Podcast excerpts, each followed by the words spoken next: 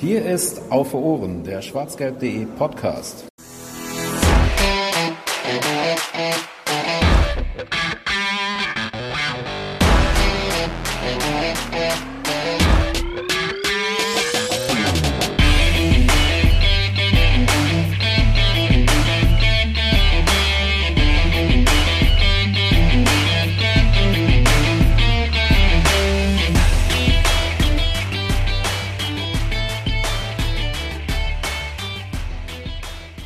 Investoreneinstieg 2.0. Das ist der aktuell ziemlich untechnische Folgentitel, vielleicht Arbeitstitel der heutigen 80. Folge von Auf den Punkt, zu der ich euch ganz herzlich begrüße. Ähm, allerdings, wie der Name schon vermuten lässt, wir müssen uns mal wieder mit eher unangenehmen Themen rund um den Fußball beschäftigen und zwar einmal mehr um den DFL-Investor der oder wo wir schon im Sommer einen Podcast zu aufgenommen hatten, ähm, wo es jetzt aber wirklich einen zweiten Anlauf gibt, über den wir uns auch nochmal unterhalten wollen. Beim letzten Mal war ich äh, und an der Stelle auch von meiner Seite schönen guten Abend. Wir nehmen hier am Montagabend äh, auf. Ähm, Georg ist mein Name. Ich glaube, die meisten von äh, den Auf Ohren hörern werden mich kennen. Ich war jetzt eine Weile nicht mehr mit dabei. Hab im Sommer schon mal mit dem guten Jens hier eine Folge zum Thema Investoreneinstieg in der DFL aufgenommen und habe mir heute auch wieder tatkräftig tatkräftige Unterstützung gesucht. Heute äh, freue ich mich tatsächlich ganz besonders auf die Folge, weil wir hier zwei Vertreter aus der Dortmunder und aus der Kölner Fan- und Ultraszene vor Ort haben. Vor Ort nicht, wir treffen uns hier zwar digital, aber dennoch. Ähm, das ist insofern ganz interessant, als dass wir dann nicht hier irgendwie so einen kleinen Monolog führen müssen, wie das letztes Mal der Fall war und auch ein bisschen mal eine andere Perspektive als die Dortmunder Perspektive hier einnehmen können, die wir ja sonst immer bei ähm, Auf Ohren und Auf den Punkt haben. Von daher möchte ich zunächst erstmal unseren Kölner Gast begrüßen, nämlich den guten Viktor von der Gruppe Colonex. Moin, Viktor. Ja, hallo zusammen und äh, danke für die Einladung in euren Podcast.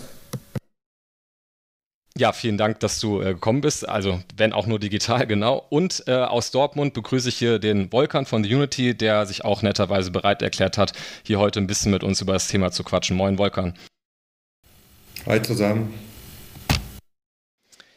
Ja, warum sitzen wir jetzt hier? Ähm, ich glaube, das ist so ein sehr äh, oft genutzter ähm, Einstieg in die ganzen Texte, die jetzt ja auch mittlerweile wieder von verschiedenen Fangruppen, äh, ja, Fanbündnissen und so weiter erschienen sind. Da ist immer so ein bisschen diese Einleitung, ja, äh, und täglich grüßt das Murmeltier. Ich glaube, so fühlt sich das jetzt ein bisschen auch wieder an.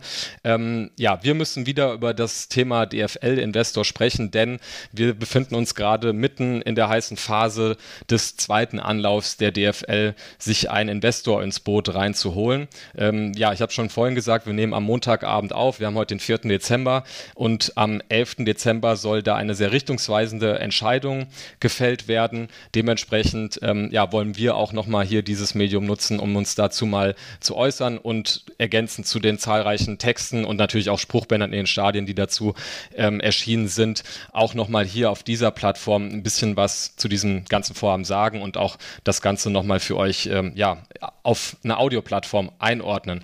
Ähm, deswegen würde ich fast sagen, wir fangen vielleicht erstmal an und sammeln irgendwie mal so ein bisschen Informationen. Das ist ja ähm, gerade was so diesen recht intransparenten äh, oder die intransparente Informationspolitik mitunter angeht von Verbänden und Vereinen, immer ganz wichtig, sich erst überhaupt mal mit Informationen zu versorgen, worum es hier eigentlich geht.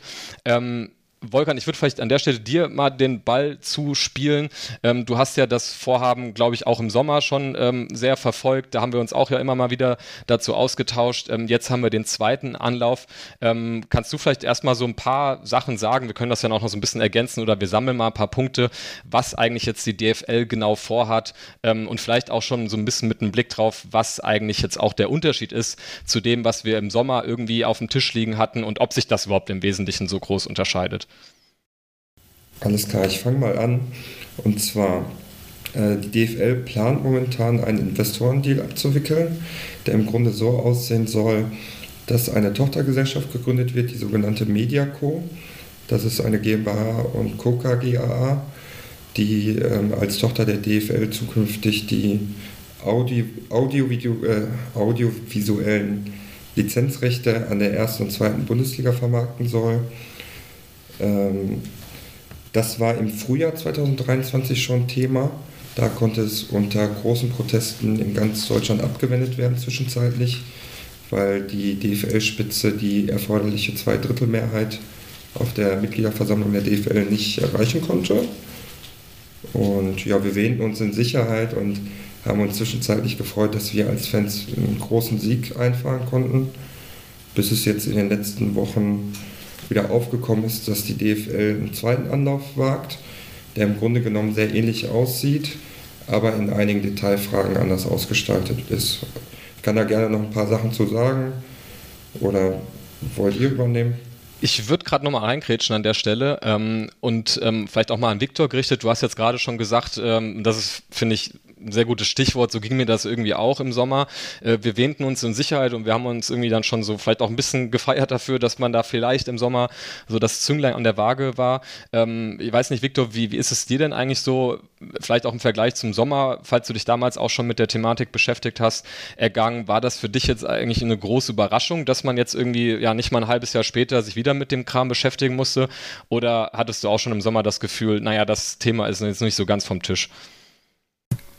Ähm, ja, also ich sag mal, ähm, so ganz überraschend, dass das Thema nochmal auf die Tagesordnung kommt, ähm, konnte man glaube ich nicht sein, weil äh, wenn man so den Verantwortlichen oder den Initiatoren von dem Investoreneinstieg bei der DFL äh, aus dem Frühjahr ähm, so zugehört hat, was sie so öffentlich gesagt haben, dann glaube ich, konnte man da schon ganz gut äh, raushören, dass, ähm, dass die Messe jetzt noch nicht, noch nicht gelesen ist. Was aber auf jeden Fall, glaube ich, für alle dann doch überraschend ist, ist, wie schnell äh, das dann jetzt doch wieder ging. Ähm, weil es eben einfach keine sechs Monate nachdem äh, die Abstimmung stattgefunden hat und die erforderliche Zweidrittelmehrheit einfach nicht, nicht zustande gekommen ist, dann mit einem Vorschlag um die Ecke zu kommen, der zwar in einigen Punkten jetzt irgendwie so ein bisschen anders ist und insbesondere vom Volumen her kleiner ist, aber sonst ähm, im Wesentlichen äh, einfach identisch zu dem Vorschlag aus Mai, dann äh, glaube ich, war das schon überraschend, dass keine sechs Monate später jetzt einfach ein neuer Versuch ähm, da gestartet wird. Weil man ja eigentlich davon ausgehen sollte, dass äh, die Vereine, die ähm, im Mai Nein gesagt haben, ähm, auch weiterhin äh, grundsätzlich erstmal gegen den Investorenanstieg sind. Aber das muss man wohl mal abwarten. Ja, das ist tatsächlich eine spannende Frage, weil ich habe mich das auch gefragt, ob dann so die Art und Weise, wie die Vereine damit umgehen, eher im Sommer Ausdruck davon war, dass die so ganz grundsätzlich dagegen sind oder ob es dann doch wirklich mehr daran lag, und das war ja auch so ein großer Kritikpunkt von den Vereinen im, im Sommer, ähm, dass ja die Informationspolitik auch den Vereinen gegenüber offensichtlich völlig unzureichend war. Also ich erinnere mich immer an diesen kleinen Beitrag da vom MDR, wo Vertreter vom 1. FC Magdeburg gesprochen haben, die irgendwie so sinngemäß meinten, wir wissen eigentlich genauso viel wie die Leute aus der Presse. Ähm, ich weiß man natürlich jetzt nicht, wie sehr dann im Hintergrund jetzt da einfach auch mehr Informationen geflossen sind und dann vielleicht der eine oder andere Vereinsvertreter eher abgeholt wurde und sich da jetzt vielleicht besser mitfühlt, als es im Sommer der Fall war. Ähm, aber zumindest aus Fansicht, ähm, ich weiß nicht, äh, Volkan, vielleicht noch an deine, in deine Richtung. Ähm, ich muss auch sagen, ich obwohl ich mich jetzt auch wirklich im Sommer und auch darüber hinaus viel mit der Thematik beschäftigt habe, ähm, ich habe das dann auch eigentlich auch eher wie so ganz klassisch aus der Presse erfahren. Ich glaube, das war, also wird mit Sicherheit was von Khaled Nahr und Markus Bark gewesen sein, äh, wo dann mal wieder neue Artikel kamen mit der Info, yo, ähm, das ist jetzt eigentlich wieder hier im Schnelldurchlauf geplant, den zweiten Anlauf hier zu starten. Ähm, ich weiß nicht, wie hast du denn davon mitbekommen oder generell, wie würdest du denn sagen, ist so äh, die Dortmunder Fanszene mit dem zweiten Anlauf so konfrontiert worden? Über welche Kanäle ist man da eigentlich informiert worden?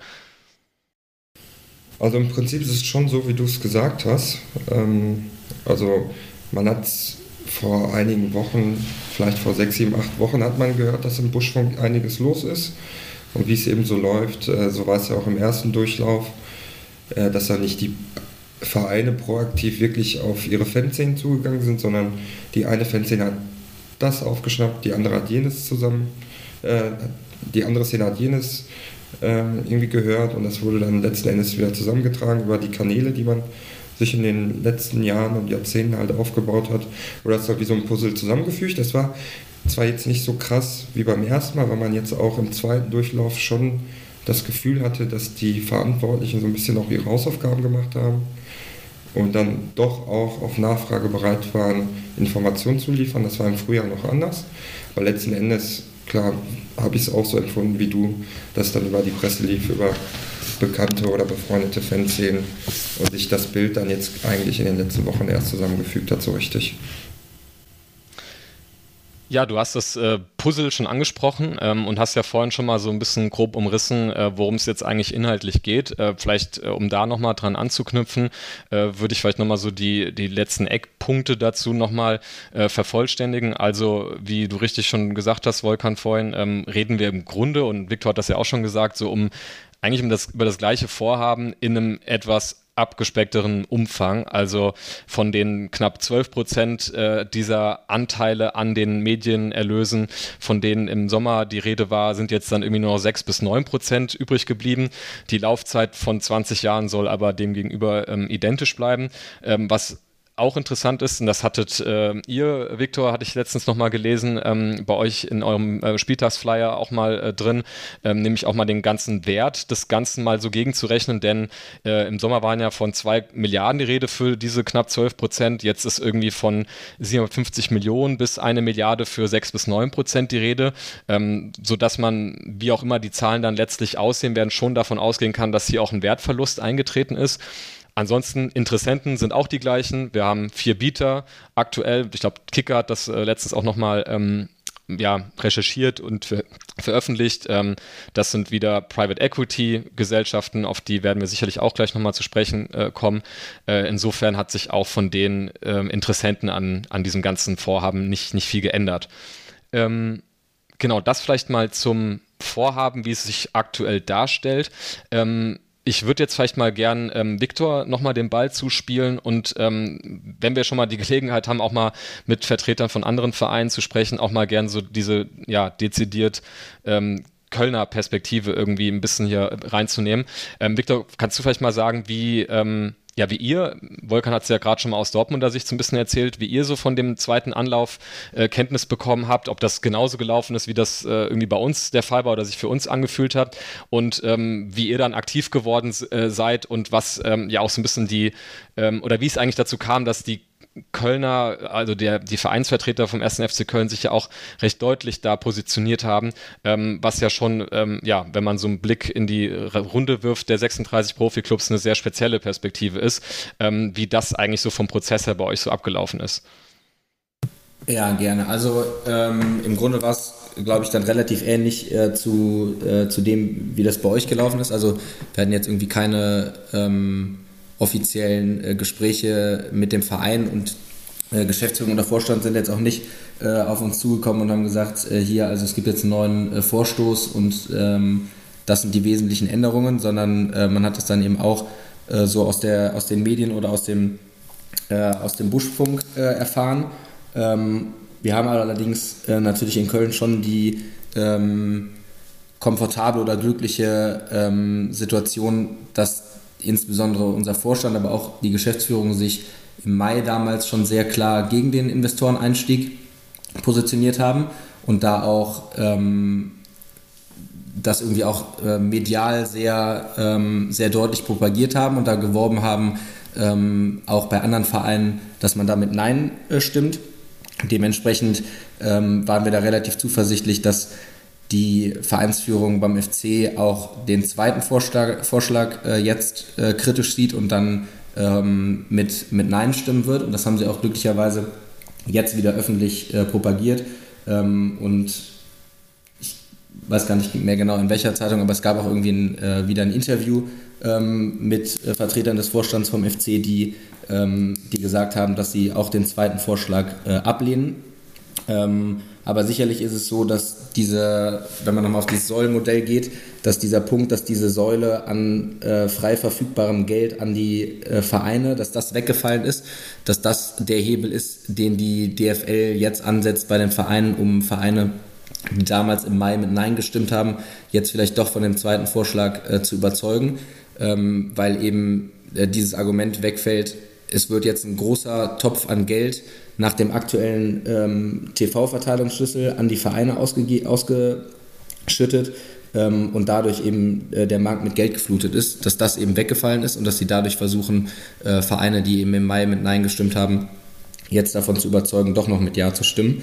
Ähm, das äh, ist sicherlich so aus Fanperspektive, sage ich mal, die, die größte Gefahr, weil sich jetzt für uns aus Sicht von Fußballfans ähm, nicht so wirklich was äh, geändert hat, weil ähm, die Interessen des Investors äh, eben gleich bleiben und äh, da dann die, äh, die großen Gefahren für uns, äh, was das Thema Spieltagsansetzungen oder Spieltagszerstückelungen betrifft, äh, eben liegen.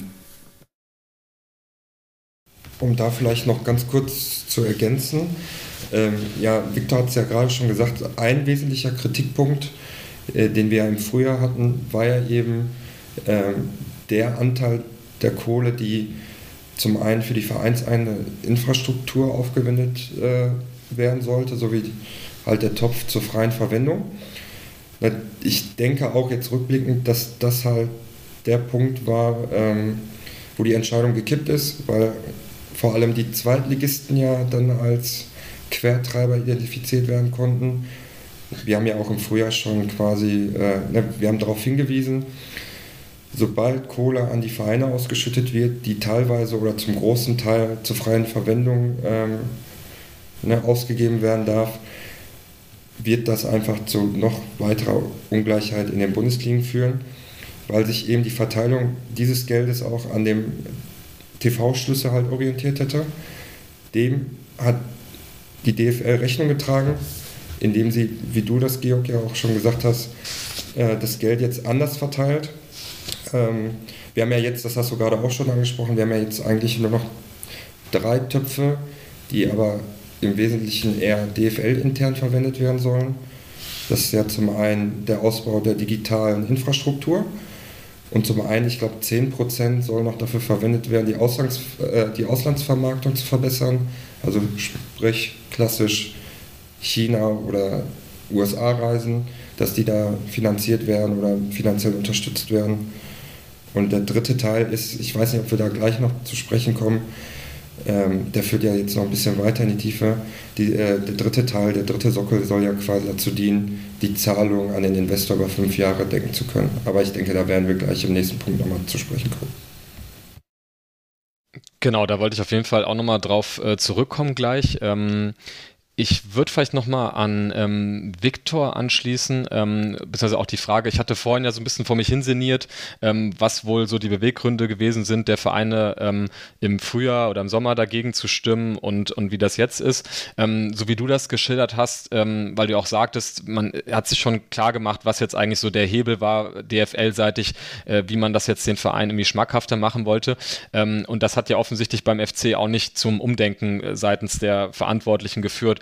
Ähm, also ähm, kannst du vielleicht da nochmal so zusammenfassen kurz, ähm, was dann äh, FC-seitig so die weiterhin die großen Kritikpunkte sind, die man jetzt auch durch diesen etwas geänderten Entwurf für den zweiten Anlauf irgendwie nicht ausräumen konnte? Äh, sind das quasi genau die gleichen Punkte wie jetzt im Sommer oder sind da auch im neuen Vorschlag nochmal andere Sachen hinzugekommen, vielleicht, die ähm, jetzt immer noch nicht irgendwie befriedigend für, für den Verein irgendwie beantwortet worden sind? Äh, ja, genau. Also das, äh, was der FC äh, damals und auch heute auch öffentlich weiter moniert, dass ähm, das ist eben der Umstand, dass aus Sicht des FC Alternativen für den Investoreneinstieg, also insbesondere irgendwie die Aufnahme von, von Fremdkapital, ähm, für diese Umsetzung ähm, äh, dieser Medienplattform, die, ähm, die ja der Ursprung ist von, von diesem Investoreneinstieg. Die DFL sagt ja, wir wollen da irgendwie eine Medienplattform schaffen. Das, ähm, dafür braucht man Investitionen, äh, die man tätigen muss und äh, dafür ist das Geld nicht da und deswegen müssen wir das Geld irgendwie anderweitig beschaffen. Und die DFL sagt halt, der einzige Weg ist, wir holen uns einen externen Investor rein.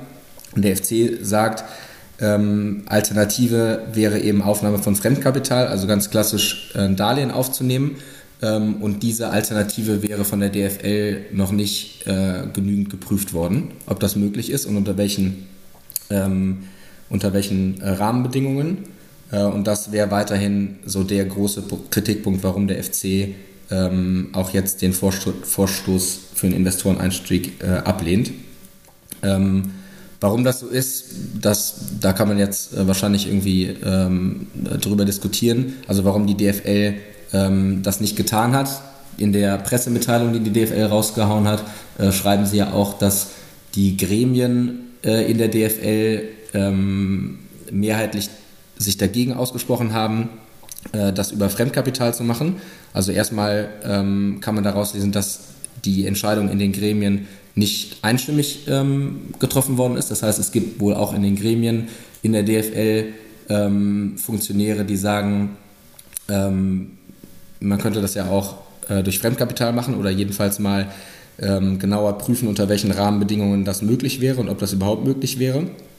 Ähm, genau, und warum die DFL äh, das mehrheitlich jedenfalls in den Gremien nicht machen will, das ist wahrscheinlich äh, dem Umstand geschuldet, dass wenn man das über Fremdkapital machen würde, die DFL als Gemeinschaft, also alle äh, 36 Clubs, dann eben ähm, für dieses Fremdkapital äh, einstehen müssten und dann im Endeffekt, und das ist wahrscheinlich die Angst von ähm, den Befürwortern dieses Investoreneinstiegs, also unter anderem ja auch äh, Watzke bei euch äh, jetzt für den BVB, wahrscheinlich auch die anderen großen Vereine wie Bayern, äh, dass man eben keine Lust hat, ähm, das Ausfallrisiko der anderen Vereine mitzutragen.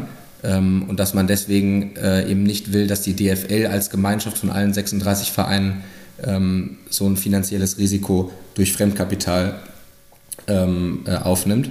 Ähm, aber ja, ich meine, das ist, ne, das zeigt halt auch wieder so den Geist äh, der Befürworter dieses Investoreneinstiegs, weil immer da gesagt wird oder betont wird, dass dass es irgendwie notwendig sei und wichtig für den deutschen Fußball sei, dass dieses, ähm, diese Medienplattform umgesetzt wird. Äh, und deswegen müsse man jetzt äh, Ja für den Investoreneinstieg stimmen, damit man das umsetzen kann. Äh, auf der anderen Seite ist man dann aber auch nicht äh, gewillt, obwohl es so wichtig sei für den deutschen Fußball, ähm, dann eben in eine richtige Schicksalsgemeinschaft zu gehen mit allen 36 Bundesligisten und das über Fremdkapital äh, zu realisieren.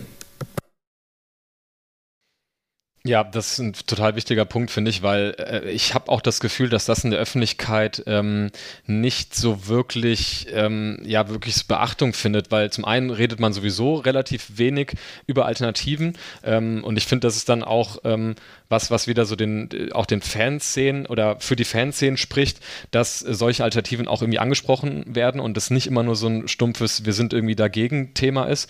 Ähm, und ich finde, das, was du gerade gesagt hast, Victor, zeigt sich auch ganz deutlich in der Reaktion Reaktion im Sommer, nachdem das Vorhaben gescheitert ist. Also ich erinnere mich echt noch gut, wie ich da mir diese Pressekonferenz angeschaut habe und es war ja wirklich nachdem dann so etwas angefressen von der DFL oder von der damaligen DFL-Spitze um äh, Hellmann und dann natürlich Watzke war auch mit dabei, ähm, dieses Ergebnis sozusagen präsentiert wurde, war, glaube ich, so der, der übernächste Satz gleich. Ja, jetzt brauchen aber die äh, Vereine, die da äh, heute sich quergestellt haben, auch nicht äh, irgendwie auf Solidarität in der nächsten Zeit pochen. Ähm, und ich finde, das äh, zeigt schon ganz gut, ähm, dass genau diese Annahme, die du gerade äh, vorgetragen hast, zutrifft, dass man dann eben auch deswegen von solchen Alternativen Finanzierungsmodellen eben absieht, weil eben Solidarität sowieso keine Währung in diesem Bereich ist, vor allem nicht was die Spitzenclubs angeht ähm, und man deswegen sowas gar nicht wirklich in Erwägung zieht. Ähm, Volkan, du kannst äh, vielleicht an der Stelle auch nochmal äh, einklinken, ähm, was äh, das Thema Binnenfinanzierung angeht. Ähm, genau, weil das passt ja jetzt hier eigentlich. Jetzt sind wir ein bisschen zu diesem ökonomischen Teil gesprungen, was aber, glaube ich, gar nicht so schlecht ist. Ähm, über die roten Linien, sage ich mal, können wir ja gleich nochmal gesondert sprechen, aber ich glaube, an der Stelle passt das jetzt hier ganz gut. Ja, ich meine, ähm, als Alternative zu der, äh, zu der Fremdfinanzierung, die Viktor ja gerade schon ausgeführt hat, hätte es ja nach wie vor auch die Möglichkeit gegeben, äh, das Ganze innerhalb der DFL quasi binnen zu finanzieren. Das hätte bedeutet, dass da nicht sämtliche Beträge, nicht sämtliche Erlöse aus den äh, TV-Rechten an die Vereine ausgeschüttet worden wären, sondern dass der Teil, der quasi jetzt für den Ausbau der digitalen Infrastruktur benötigt worden wäre, quasi weniger an die Vereine ausgezahlt worden wäre, um einfach daraus dann aus, ne, einfach aus den TV-Geldern, die den Vereinen jetzt schon zufließen, die äh, notwendige, ne, den notwendigen Investitionsbedarf decken zu können. Aber das ist ja im Prinzip auch nicht gewollt, weil einfach das, das wurde ja auch immer von Anfang an als die Erforderlichkeit eines Partners oder Investors äh, begründet, war ja, viele Vereine sind seit Corona finanziell absolut am Limit. Ähm, die Budgets sind auf Kante genäht. Und das ist, war ja von vornherein eigentlich die Begründung der DFL-Spitze zu sagen, wir müssten erhebliche Mehreinnahmen generieren, um überhaupt international wettbewerbsfähig zu sein. Das wäre ja auch ein Widerspruch in sich, wenn man jetzt auf einmal sagen würde, äh, wir finanzieren das alles selbst unter dem Dach der DFL. Zumal es einfach eine Vereine wie der BVB oder der FC Bayern könnten es, auch wenn da die Frage noch im Raum stünde, ob man das überhaupt wollte. Aber wenn ich jetzt an Vereine denke wie äh, Werder Bremen, die ja traditionell schon echt auf Kante genäht sind, ich glaube, für solche Vereine wäre es ziemlich schwierig, das Ganze intern zu lösen. Ja, genau. Das, was du gerade sagst, Volkan, äh, ist ja insofern nochmal äh, doppelt äh, interessant. Zum einen, dass diese, diese ja, Geschichte mit der Binnenfinanzierung ähm, unter anderem aus Freiburg dann oder dieser Vorschlag dann aus Freiburg kam und insofern auch doppelt interessant, dass ähm, mit Freiburg ja wir über einen Verein reden, wo wir in der Geschäftsführung den Herrn Leki sitzen hatten, der ja als Geschäftsführer in der FL oder Interimsgeschäftsführer im Frühjahr ähm, ja gemeinsam mit Hellmann zusammen aus Frankfurt das Ganze vorangebracht vorangetrieben hat und jetzt beim zweiten Anlauf dagegen ist. Also ähm, insofern finde ich, zieht auch nicht so ein bisschen das Argument, ähm, was glaube ich auch gerne mal aus Dortmund irgendwie gebracht wird, ähm, dass es so ein bisschen diese Querulanten sind äh, aus Vereinssicht, die sich da dagegen stellen und äh, dem man es irgendwie nicht recht machen kann und die irgendwie ja von den Großen profitieren wollen und äh, zu Lasten der Großen äh, irgendwie sich da ähm, ja irgendwelche Investitionen tätigen wollen, sondern ähm, ja selbst die Vereine oder die Geschäftsführer oder Verantwortlichen von Vereinen Vereinen, die das Ganze selbst ähm, ja gepusht haben, ähm, haben da offensichtlich dann auch das Ganze nochmal neu bewertet und sind da ähm, zu einer anderen Auffassung gelangt. Ähm, das ist, finde ich, auch ein ganz, ganz wichtiger Punkt, weil das wiederholt ein bisschen das, was ich vorhin gesagt habe. Ich finde schon, ähm, ist wichtig, immer mal wieder sich klarzumachen, dass es immer nicht so ein stumpfes, wir sind dagegen, weil das irgendwie was mit ähm, Kommerzialisierung zu tun hat, ähm, sondern dass es wirklich auch ähm, ja, äh, ja, gewichtige Bedenken gibt, dass Alternativen nicht wirklich ausgelotet worden sind ähm, und dass das auch die Vereine ähm, erkannt haben. Ähm, genau. Äh, Viktor, du hattest, glaube ich, noch einen Punkt zum, zum Thema Informationspolitik. Genau, also ähm, es ist ja so, dass die DFL jetzt auch äh, nochmal betont hat in ihrer Pressemitteilung, dass äh, es sich bei der DFL eben um Wirtschaftsunternehmen handelt äh, und man dementsprechend ähm, auch so handeln müsste und das ein Grund sei, warum, ähm, äh, warum eben erheblicher Investitionsbedarf da ist und deswegen wolle man das eben mit einem externen Investor machen. Ähm, ich finde, was äh, dabei immer ein bisschen zu kurz kommt, auch bei den ähm, Funktionären der DFL. Ja, es ist sicherlich so, äh, dass die DFL äh, alleine aufgrund der Tatsache, dass sie eben die Medienrechte ähm, vermarktet äh, für die erste und zweite Bundesliga, auch ein Wirtschaftsunternehmen ist, aber es ist am Ende eben ähm, auch ein eine Interessengemeinschaft oder ein Interessenzusammenschluss aller 36 äh, Bundesligisten. Und da stehen eben auch wenn ähm, die allermeisten Erst- und Zweitligisten mittlerweile ausgegliedert sind in irgendwelche ähm, anderen Rechtsformen, aber am, am, Ende stehen halt auch hinter den, ähm, den ausgegliederten Profivereinen immer noch äh, Vereine mit Mitgliedern als äh, e.V. Und wenn man dann jetzt irgendwie hört, dass die Informationspolitik äh, der DFL bei dem zweiten Vorstoß gegebenenfalls gegenüber den Vereinen besser gewesen ist als äh, beim ersten Mal, dann kann das sein, dass die äh, Vertreter der Erst- und Zweitligisten das vielleicht dieses Mal so auffassen, weil sie irgendwie mehr Informationen bekommen, als äh, wir jetzt aus äh, den Medien erfahren können. Äh, aber letztlich gehört eigentlich zu einer guten Informationspolitik auch, dass ich so frühzeitig äh, an die Vereine rantrete und den Vereinen dann die Möglichkeit gebe, dass innerhalb ihrer Vereine, und zwar nicht nur in den ausgegliederten Kapitalgesellschaften, sondern eben insbesondere auch in den eingetragenen Vereinen, äh, mit den Mitgliedern diskutieren kann und dann äh, anhand dessen, anhand der Diskussion in den äh, Vereinen mit den Mitgliedern ähm, dann zu einer Entscheidung komme, äh, wie sich der Verein bei der Abstimmung positioniert. Und wenn man dann eben jetzt schon wieder ähm, irgendwie nur drei oder vier Wochen vor der äh, anvisierten Abstimmung ähm, an die Öffentlichkeit geht, dann nimmt man den Vereinen und vor allem den Mitgliedern eben die Möglichkeit, dass es da überhaupt zu einem Austausch kommen kann. Von der Dortmunder Perspektive kann ich da vielleicht ergänzen. Ähm, ja, ich hatte ja eingangs erwähnt, äh, dass es jetzt im zweiten Durchlauf ein bisschen besser lief als beim ersten Mal. Natürlich bin ich da auch bei Viktor, dass wir bei weitem nicht im Idealzustand sind.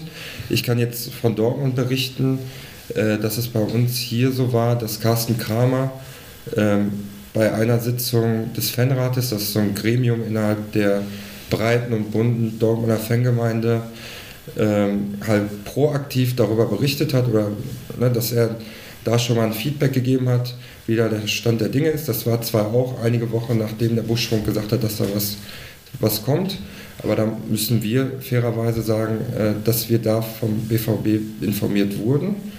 Und nachdem das im Fanrad Thema war, äh, haben wir als Südtribüne Dortmund auch das offene Gespräch mit Aki Watzke und Co. gesucht. Und da müssen wir sagen, ähm, dass man ohne großes Zögern äh, gesagt hat, dass man sich gerne mit uns zusammensetzt. Wir für unseren Teil haben entschieden, dass wir nicht möchten, dass das im Rahmen eines Hinterzimmergesprächs stattfindet, sondern dass wir in einem breiten Spektrum an BVB-Fans halt die Möglichkeit eröffnen wollen, sich darüber zu informieren. Und da war es ne, von Seiten des BVB auch gar kein Problem, sich für eine Informationsveranstaltung, Westfalenstadion zur Verfügung zu stellen. Und so wie das Ganze ablief, man ging sehr offen und sehr kommunikativ aufeinander zu. Äh, jeder der von uns anwesenden Leute hatte das Gefühl, dass unsere Bedenken da ernst genommen werden. Dass Watzke und der Vertreter der DFL, der Dr. Lenz war das, glaube ich, äh, dass die sich echt Mühe gegeben haben, uns die Sachverhalte zu erklären. Auch wenn man nach der Veranstaltung rausgegangen ist und äh, trotzdem der Erkenntnis war, dass man hier und da einfach grundsätzliche Meinungsverschiedenheiten hat, die sich auch wahrscheinlich liegt es in der Natur der Sache nicht ausräumen lassen. Aber ne, was das angeht, können wir sagen, dass sich, das, also dass sich die Entscheidungsträger beim BVB die Kritik aus dem ersten Durchgang auf jeden Fall angenommen haben. Nur mit dem Unterschied, äh, dass aufgrund der Struktur beim BVB keine Dringlichkeitsentscheidung wie etwa bei Fortuna Düsseldorf möglich war, jetzt auf der letztwöchigen Jahreshauptversammlung. Das vielleicht als Ergänzung von mir zu den, zum Prozess bei Borussia Dortmund. Also der, diese Veranstaltung, ich habe ja, das hattet ihr äh, in ähnlicher Weise auch äh, bei dem ersten äh, Vorschuss im Mai schon, die konnte man sich auch bei YouTube angucken, das habe ich auch gemacht, das fand ich äh, auch sehr cool, dass, ähm, dass äh, der Watzke ähm, da bei sowas auch mitmacht.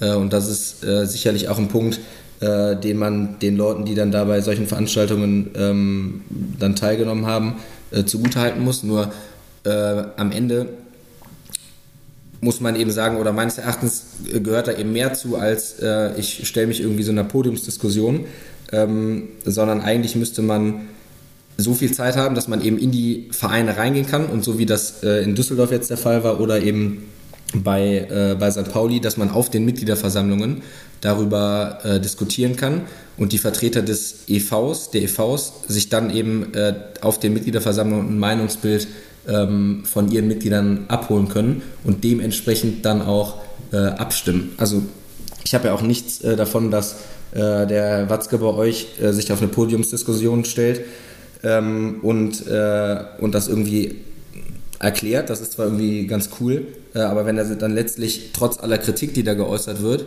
ähm, sich trotzdem bei der DFL hinstellt und mit Ja stimmt, obwohl er weiß, dass vielleicht ein Großteil der Mitglieder auch beim BVB ähm, äh, das anders sehen und eher mit Nein stimmen würden, ähm, dann, ja, dann kommt am Ende eben einfach äh, nicht, nicht, mehr so viel bei rum. Und gerade bei so einer Personalie wie Watzke, der ja äh, bekanntlich, also das werdet ihr ja besser wissen, aber was man aus den Medien entnehmen kann, äh, will er ja auch mal Präsident des äh, EV bei euch äh, werden, wenn er dann ähm, in der KGA bei euch zurücktritt.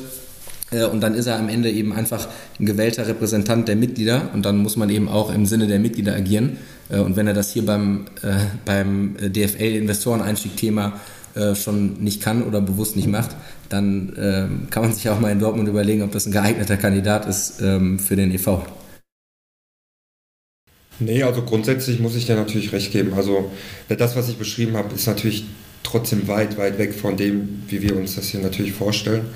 Ne, und äh, dass es weit weg von dem ist, wie wir uns hier Mitbestimmung und Transparenz vorstellen, das steht absolut außer Frage. Deswegen kann ich, dich, äh, kann ich dir da nur beipflichten.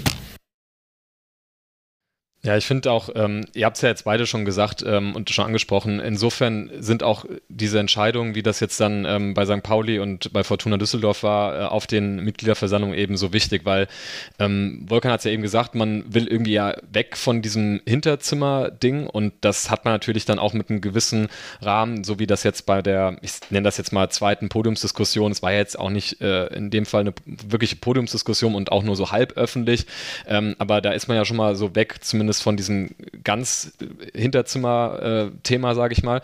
Ähm, aber das hat dann eben immer noch so diesen Makel, dass es dann, äh, wie Viktor richtig sagt, eher so eine Informationsveranstaltung ist, als wirklich so ein Forum, wo sich ähm, ja Fans und Mitglieder auch wirklich einbringen können und äh, da auch wirklich Gehör finden und man halt auch ein bisschen seine, ja, seine, seine Beschlussfassung oder seine Meinung dann auch dem Verein aufzwingt, indem man halt dann eben auch eine entsprechende Entscheidung äh, zur Abstimmung stellt.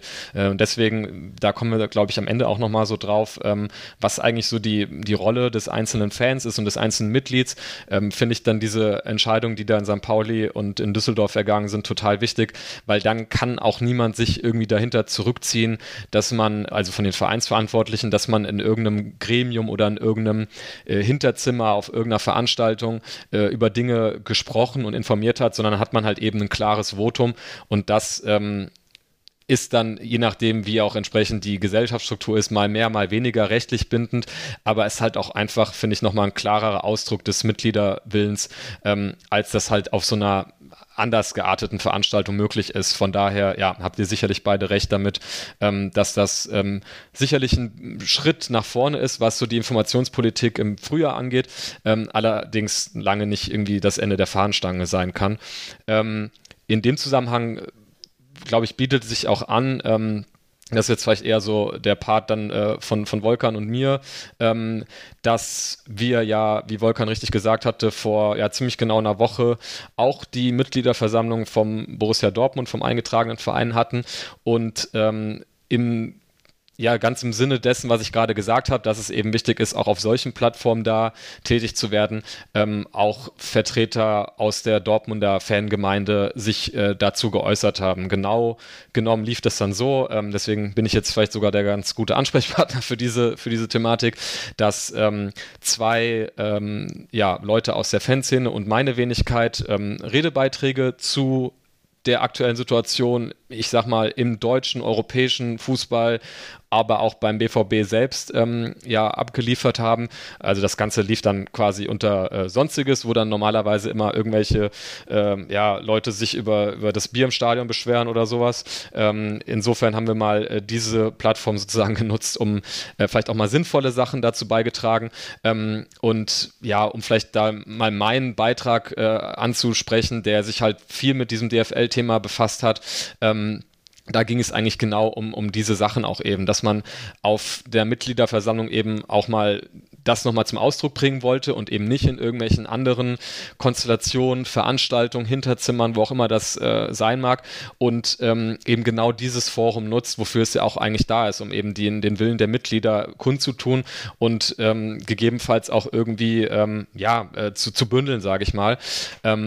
Die Kritikpunkte waren dann eigentlich so die, die, die, die einem geläufig sind. Also ich, ich habe zum Beispiel in meinem Redebeitrag dann eben ja vor allem auch die Rolle des BVB in dieser Investorenthematik kritisiert und ähm, ja, gleichwohl ja jetzt man so ein bisschen proaktiver auf die Fanszene zugekommen ist, nochmal auch bemängelt, dass das äh, sicherlich auch nicht so der Dialog äh, sein kann, wie man sich den eigentlich wirklich vorstellt.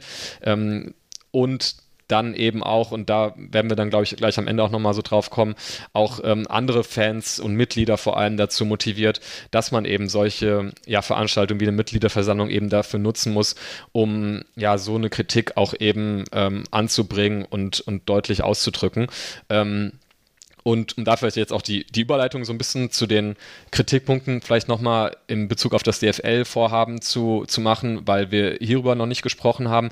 Ähm, mein also das, was ich am meisten mitgenommen habe aus dieser, ähm, aus diesem Redebeitrag und auch die Reaktion von, von Aki Watzke, weil er hat halt, nachdem da, wie gesagt, drei Redebeiträge, die sich im Wesentlichen mit diesem Thema befasst haben, kamen, hat er natürlich dann, und das ist ja auch ähm, wichtig und das war ja auch glaube ich, von uns erhofft und gewollt, ähm, sich dazu geäußert hat, ähm, fand ich es total interessant, dass ähm, er in Bezug auf dieses DFL-Vorhaben gesagt hat, und das ist was anderes als das, was er, glaube ich, im Sommer immer gesagt hat, dass es sich so sinngemäß um eine unternehmerische Entscheidung handelt, äh, die natürlich auch mit Risiken verbunden ist. Und das fand ich persönlich, war für mich eines der spannendsten Punkte an dieser Veranstaltung, denn im Sommer war das halt irgendwie eher sowas wie, das ist alternativlos, wir müssen das machen, wir haben dieses Corona-Loch, wir müssen Investitionen tätigen, sonst sind wir abgehängt und es gibt quasi keine andere Möglichkeit, als das so zu machen. Und ähm, als ich in meinem Redebeitrag zum Beispiel so ein bisschen dieses, diesen Schlagwort von, das ist eine Wette auf die Zukunft äh, angebracht habe, was ja auch, glaube ich, auch ein geflügeltes Wort war in vielen ja, Veröffentlichungen von Fanszenen und Fangruppen, ähm, hat Watzke dann eben nicht dieses, ja, das ist alternativlos gebracht, sondern gesagt, ja, da kann man geteilter Meinung sein, das ist eine unternehmerische Entscheidung. Unternehmerische Entscheidungen haben auch immer gewisse Risiken und das, er ist halt der Meinung, dass das funktionieren wird. Ähm, weiß nicht, Volkan, du warst auch bei der Hauptversammlung, wie es dir ging, aber ich fand eigentlich, dass das ganz interessant war, weil man da dann auch zum ersten Mal auch mal anerkannt hat, dass eben das nicht so alternativlos ist, wie man sagt, sondern dass, wir hatten es vorhin über alternative Finanzierungsmodelle, ähm, es eben ein Plan ist, der darauf fußt, dass man glaubt, dass diese Medienrechte irrsinnig viel an Wert zu gewinnen und dass man da, glaube ich, sehr geteilter Meinung sein kann, ob das in den nächsten fünf, sechs, sieben Jahren der Fall sein wird. Ja, im Prinzip ist es ja genauso, wie du sagst. Also das, dieses ganze Konstrukt um den Einstieg eines Investors in der DFL fußt ja auf der Grundannahme, dass wenn wir uns jetzt hier einen Investor dazu nehmen, äh, der uns mit seiner Expertise dahingehend helfen wird, dass wir so große oder so umfangreiche Mehreinnahmen erzielen oder Mehrerlöse erzielen, dass sich quasi die Zahlungen, die wir dann an den Investor abtreten müssen, sich von alleine tragen. Das ist ja die Grundannahme. Und wenn wir aber davon ausgehen, äh, dass die Bundesliga vielleicht gar nicht so ein großes Wachstumspotenzial hat, wie es Aki Watzko und Co. Äh, glauben mögen, äh, fällt das Kartenhaus absolut in sich zusammen. Also das ist die Grundannahme, auf der alles fußt. Und da muss ich auch ganz ehrlich sagen, ich habe da eine ganz andere Einschätzung als die Verantwortlichen. Was wiederum einfach auch krasse, krasse Auswirkungen auf den Fußball haben kann. Wir haben gerade darüber gesprochen, und Frankreich ist da ein aktuelles Beispiel. Äh, die Franzosen haben sich auch einen äh, Investor dazu geholt mit einem ähnlichen Modell, auch wenn ich jetzt im Einzelnen nicht darauf eingehen kann, beziehungsweise da jetzt nicht besonders bewandert bin im französischen Modell. Aber da war auch die Annahme, wir holen uns einen Investor dazu. Äh, mithilfe seines Know-hows werden wir mehr Erlöse erzielen Dadurch können wir den Investor ausbezahlen und alle sind glücklich. Aber da zeigt sich jetzt in der Ausschreibung der, äh, der TV-Rechte, dass eben nicht allzu viel mehr erwirtschaftet werden kann.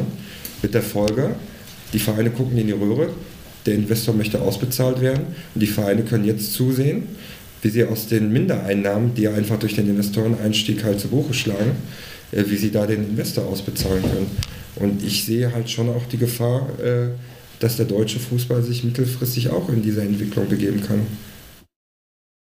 Ja, ich glaube, das, äh, das ist ein ganz wichtiger Punkt, ähm, den du angesprochen hast, dass die DFL eben sagt, ja, ähm, durch die Investitionen, die wir tätigen, äh, mit dem Geld, das der Investor bringt, äh, werden wir eben Mehreinnahmen generieren können.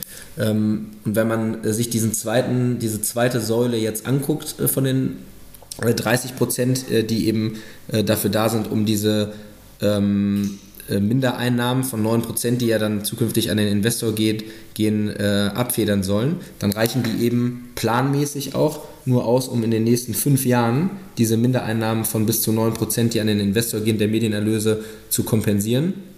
Ähm, und dann sieht man eben, dass die DFL durch äh, diese Medienplattform, die sie da errichten sollen, innerhalb der nächsten fünf Jahre schon ähm, die aktuellen Medieneinnahme ja so steigern müssen, dass sie diese 9% kompensieren können. Äh, und wenn das nicht klappt, dann äh, klafft eben ab in fünf Jahren ein dementsprechend großes Loch in den Kassen der Vereine. Und das sorgt eben dafür, dass auch die Vereine in eine Position, sich selbst in eine Position bringen, dass sie darauf angewiesen sind, ähm, die Medieneinnahmen innerhalb der nächsten fünf Jahre spätestens ähm, erheblich und signifikant zu steigern. Und wenn das eben nicht klappt, durch äh, diese Investition in die Medienplattform, weil vielleicht äh, das Interesse am deutschen Fußball gerade äh, im Ausland auch gar nicht, ähm, gar nicht so groß ist, dann kommt eben ganz schnell der Hebel Spieltagsansetzungen äh, und Spielmodus ähm, ins Spiel, weil das eben der einfachste Hebel ist, um die Medienerlöse doch noch ähm, zu steigern. Ja, ähm, ich würde vielleicht an der Stelle beide Punkte von euch noch äh, ergänzen, weil das total spannende Punkte sind. Also einmal dieser Blick nach Frankreich finde ich auch total interessant, was, was du, Volkan, äh, gesagt hast. Ähm, vielleicht ergänzend dazu noch, ähm, wir, es gibt auch einen sehr guten Artikel ähm, von der Sportschau von Khaled. Ähm, ich glaube, das packen wir auch mal hier in diese Show Notes, wie man so schön sagt. Dann kann man sich das mal ganz gut durchlesen. Äh, zum einen insofern interessant, als dass dort auch der Investor äh, CBC heißt aus Luxemburg, ähm, der ja auch einer der Bieter ist, die ähm, in der DFL äh, zur Debatte stehen. Also könnte durchaus sein, dass sozusagen letztlich dann der gleiche Investor, der in Frankreich eingestiegen ist, auch dann ähm, ja, in, in, der Bundesliga mit, mit von der Partie ist. Ähm, und, und das mag jetzt erstmal eine total Laienperspektive sein, aber ich denke, äh, am Ende des Tages sind wir irgendwie hier ne, Fußball-Podcast. Wir haben uns im Rahmen unserer Möglichkeiten in so ein Thema eingearbeitet, aber ich versuche mir manchmal halt eben diese Sachen einfach mal plastisch vorzustellen. Äh, und das knüpft ja auch so ein bisschen äh, daran an, was, was Viktor gerade gesagt hat, nämlich dieses, diese Erwartung, dass diese Rechte an Wert zugewinnen. Also ich, ich frage mich halt, wenn wir in diesem Artikel, ähm, den ich da mal auch mal verlinken werde, in Frankreich sehen, dass die so dermaßen Probleme Probleme haben bei der, ähm, bei der, ähm, ja, bei der Verhandlung der neue Rechtevergabe, ähm, diese angestrebte Summe zu erreichen, dass die sogar das ganze Verfahren umgestellt haben. Also im Artikel ist die Rede davon, ähm, dass sie sich einer so hohen Steigerung der Gesamteinnahmen erhofft haben und die Gebote so weit darunter lagen, dass die äh, Liga in Frankreich diese Auktion, die da quasi stattgefunden hat, wie auch immer man sich so eine Auktion vorstellen muss, ähm, abgebrochen hat und jetzt mit den Sendern einzeln verhandeln muss. Und dann frage ich mich schon, also ich finde, man könnte ja schon ketzerisch die Frage stellen, ob jetzt die Ligue 1 so viel äh, uninteressanter ist als die Bundesliga. Also ähm, ich denke mir immer, ich frage mich, ich bin relativ sportaffiner Mensch, ich gucke mir ja auch nicht die englische zweite Liga an oder sowas. Also äh, wenn ich mal irgendwie Fußball im Ausland gucke, ähm, dann gucke ich mir natürlich auch irgendwie nur so gelegentlich mal so Top-Spiele an, ob das jetzt sportlicher ähm, Natur ist oder weil es irgendwie fantechnisch interessant ist. Aber mir fehlte einfach die Fantasie, dass ähm, Leute in Übersee, wo auch immer das sein mag, sich halt hinsetzen und dann halt, äh, ich habe jetzt gerade wieder samstags die 15.30 Kom äh, Konferenz, da läuft ja faktisch nur Schrott einfach. Ähm, und zu glauben, dass das irgendwie, äh, ja, das Produkt irgendwie so geil ist, dass man da so krasse Medienerlöse erzielen wird und die sich dann auch noch prozentual von Jahr zu Jahr so wie so ein Selbstläufer steigern werden, wenn wir gleichzeitig dann auch ähm, Wettbewerbe haben, die ja auch irgendwie ähm, abgefrühstückt werden müssen. Also jetzt haben wir eine Champions League-Reform mit mehr Spielen. Das müssen ja auch Leute gucken. Da wollen Leute auch Abos oder sollen Leute für Abos kaufen. Dann kommt irgendwann die tolle Club-WM. Das sollen auch Leute gucken. Und wenn wir dann eh schon, wenn wir das mal so vergleicht in Deutschland und in England, eine total geringe Bereitschaft, jedenfalls in Deutschland haben, äh, Pay-TV zu bezahlen im Vergleich zu England meinetwegen.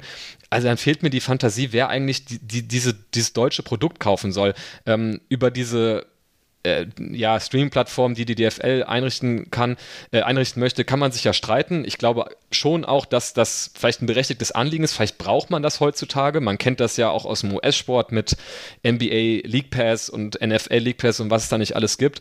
Aber ähm, das war ja auch schon der Kritikpunkt im Sommer die Herangehensweise der FL scheint ja immer so zu sein, wir gucken uns, wie wir das möglichst geil vermarkten können, anstatt sich vielleicht im ersten Schritt mal zu überlegen, was ist denn eigentlich überhaupt unser Produkt, was wir vermarkten wollen. Und in Deutschland gäbe es ja dann auch wirklich ähm, ganz gute ähm, Vermarktungsgesichtspunkte. Also man könnte ja äh, sagen, hier, ähm, Deutschland Mitgliedergeführte Vereine überwiegend, äh, volle Stadien, günstige Stadien im Vergleich zu dem, was äh, international in anderen Ländern abgerufen wird. Ähm, und anstatt sich mal zu überlegen, was ist denn eigentlich sogar die Geschichte, die wir erzählen wollen, ähm, wird dann eher geguckt, wie können wir das möglichst geil vermarkten. Und ähm, das, wie gesagt, ist alles eine sehr große Laienperspektive. Wahrscheinlich gibt es da Leute, die sich da zwei Tage einsperren und dann mir irgendwie vorrechnen können, dass das halt in Singapur trotzdem gern geguckt wird. Ähm, aber da fehlt mir wirklich die Fantasie und deswegen, vielleicht auch noch der Punkt, den ich vorhin angesprochen habe, fand ich das so interessant, dass Watzke jetzt irgendwie gefühlt für mich, was meine Wahrnehmung in seiner öffentlichen Darstellung angeht, äh, zum ersten Mal gesagt gesagt hat, ja, natürlich ist es unternehmerisch mit Risiken behaftet und das ist, was mein Eindruck ist, eher untertrieben eigentlich. Ich glaube, das ist ein, eine riesige Wette auf die Zukunft, die, die man nicht so gewinnen können wird. Ich finde tatsächlich, dass du da einen guten Punkt ansprichst. Ähm, den Gedanken hatte ich nämlich auch. Also ich habe das Gefühl, wenn wir hier über den Investorendeal sprechen, reden wir eher darüber, das Produkt besser vermarkten zu können und daraus mehr Erlöse erzielen zu können, statt sich doch mal die Frage zu stellen, wie gut ist das Produkt Bundesliga überhaupt? Also ich habe manchmal das Gefühl, dass wir versuchen, oder dass besser gesagt die Verantwortlichen in der DFL versuchen, den zweiten oder dritten Schritt vom ersten zu gehen. Wenn ich auf die Bundesliga schaue, die Bundesliga krankt einfach daran, dass wir ungleiche Vereine haben, dass wir mit dem FC Bayern einen Rekordserienmeister haben. Äh, du hast kaum Spannung in der Liga. Du hast Vereine wie Wolfsburg und Hoffenheim, für die sich einfach kein Schwein interessiert. Und mir fehlt da ehrlich gesagt auch die Fantasie, dass sich in Übersee oder wie du gerade gesagt hast, in Singapur, klar, Spiele wie Bayern gegen Dortmund oder vielleicht das Hamburger Derby, wenn Hamburg und St. Pauli nächstes Jahr aufsteigen, oder das Rheinische Derby, die werden sich gut vermarkten lassen. Äh, machen wir uns nichts vor, 90 Prozent der Spiele in der Bundesliga sind total unattraktiv für Leute, die nicht aus diesem deutschen Markt kommen, die keine emotionale Verbundenheit zur Bundesliga haben. Und da würde ich mir einfach wünschen, dass wir weniger an den Symptomen eines kranken Fußballs rumdoktern, sondern einfach auch mal die Probleme an der Ursache packen. Und ich glaube, da hätte die DFL genug Baustellen, als sich mit dem Investorendeal einfach eine weitere unnötige Baustelle aufzureißen. Ja, ich glaube, das ist ein guter Punkt, ähm, dass, ähm, dass die DFL oder der Deutsche oder gerade die, die Bundesliga äh, krankt, äh, so wie du gesagt hast. Und ähm, wenn man sich anguckt, insbesondere, dass, dass Bayern jetzt irgendwie zum elften Mal äh, Meister geworden ist, das ist einfach was, was sich dann, glaube ich, irgendwie schwer vermarkten äh, lässt. Und das wird auch der Investor im Zweifel sehen. Ähm, und wenn wir schon über rote Linien gesprochen hat, haben, dann, ähm, äh, dann ist das äh, sicherlich auch ein Punkt, den äh, der Investor aus rein finanziellen äh, Gesichtspunkten dann vielleicht mal in Angriff nehmen äh, würde, die Spannung oder die fehlende Spannung in der Bundesliga. Und das geht eben äh, am einfachsten dadurch, dass ich den Spielmodus verändere. Wenn ich nämlich in eine Liga spiele äh, und am Ende der 34 Spieltage äh, spiele ich dann irgendwie nochmal Viertelfinale, Halbfinale, Finale, dann habe ich halt A, ähm, nochmal ein paar Spiele mehr, die ich vermarkten kann und die ich verkaufen kann äh, und B, äh, sorgt das halt, in den, jedenfalls in den Augen des, äh, des Investors halt auch wieder für mehr Spannung, weil so ein Halbfinale um die deutsche Meisterschaft oder ein Finale um die deutsche Meisterschaft, äh, das ist dann eben immer spannend. Und das gucken sich im Zweifel auch ähm, dann nochmal viel mehr, mehr Leute an. Also ähm, wir haben halt A, A, diesen Hebel an Spielansetzungen, ne? noch ein Spiel um Samstag 13 Uhr oder was, oder äh, äh, Freitag äh, noch eins um 18 Uhr oder so, aber eben auch diesen Eingriff in den Spielmodus, äh, um irgendwie wieder Spannung zu generieren, die die DFL anderweitig offensichtlich irgendwie nicht in den Griff bekommt. Ja, das ist ein total äh, spannender Punkt und auch eine perfekte Überleitung eben zu diesen roten Linien. Ähm, denn ich finde es äh, irgendwie mittlerweile so ein bisschen ermüdend, dass ich glaube, man muss sagen, anfangs in diesen Protestaktionen hat man sich fanseitig eben sehr auf diese zwei Punkte, ähm, also immer diese Beispiele halt äh, Spieltagszerstückelung, der ja eh schon total zerstückelt ist, also worüber reden wir da eigentlich, ist ja auch Quatsch, äh, Anstoßzeiten und so dieses typische Beispiel, äh, äh keine Ahnung, DFB-Pokalfinale in Saudi-Arabien oder so festgeschossen. Und das ermüdet mich insofern ein bisschen, dass das ja auch immer eigentlich nur exemplarisch so die Spitze dessen äh, gewesen ist, was man so zu befürchten hat, wenn da ein Investor Mitsprache hat. Äh, und was mich daran nervt, ist, dass das halt immer funktionärsseitig so genutzt wird, dass man immer wieder gebetsmühlenartig betont, dass das ist, was man den Leuten versprechen würde, was auf gar keinen Fall geändert würde und worauf auch ein Investor auf gar keinen Fall ähm, Einfluss haben würde. Aber wie Victor ja eben gesagt hat, es ja noch hunderttausend andere Möglichkeiten gibt, aus Sicht von so einem Investor, ähm, sich noch verrücktere Dinge äh, zu überlegen, um das Produkt aus seiner Sicht irgendwie schmackhafter zu machen. Ähm, insofern finde ich zum Beispiel auch Spielmodus ändern ist auch eine Gefahr, über die man mal öffentlich sprechen sollte. Ich weiß, dass es, glaube ich, im DFL ähm, FAQ auch irgendwo auftaucht, als eines der Dinge, über die, also die ja nicht zur Disposition stehen würden. Aber ja, einen geänderten Modus, da, das ist ja auch in, in also in Griechenland gibt es das auch. Also das ist jetzt nicht so, was jetzt total ähm, fernab jeglicher ähm, Möglichkeit irgendwie ist.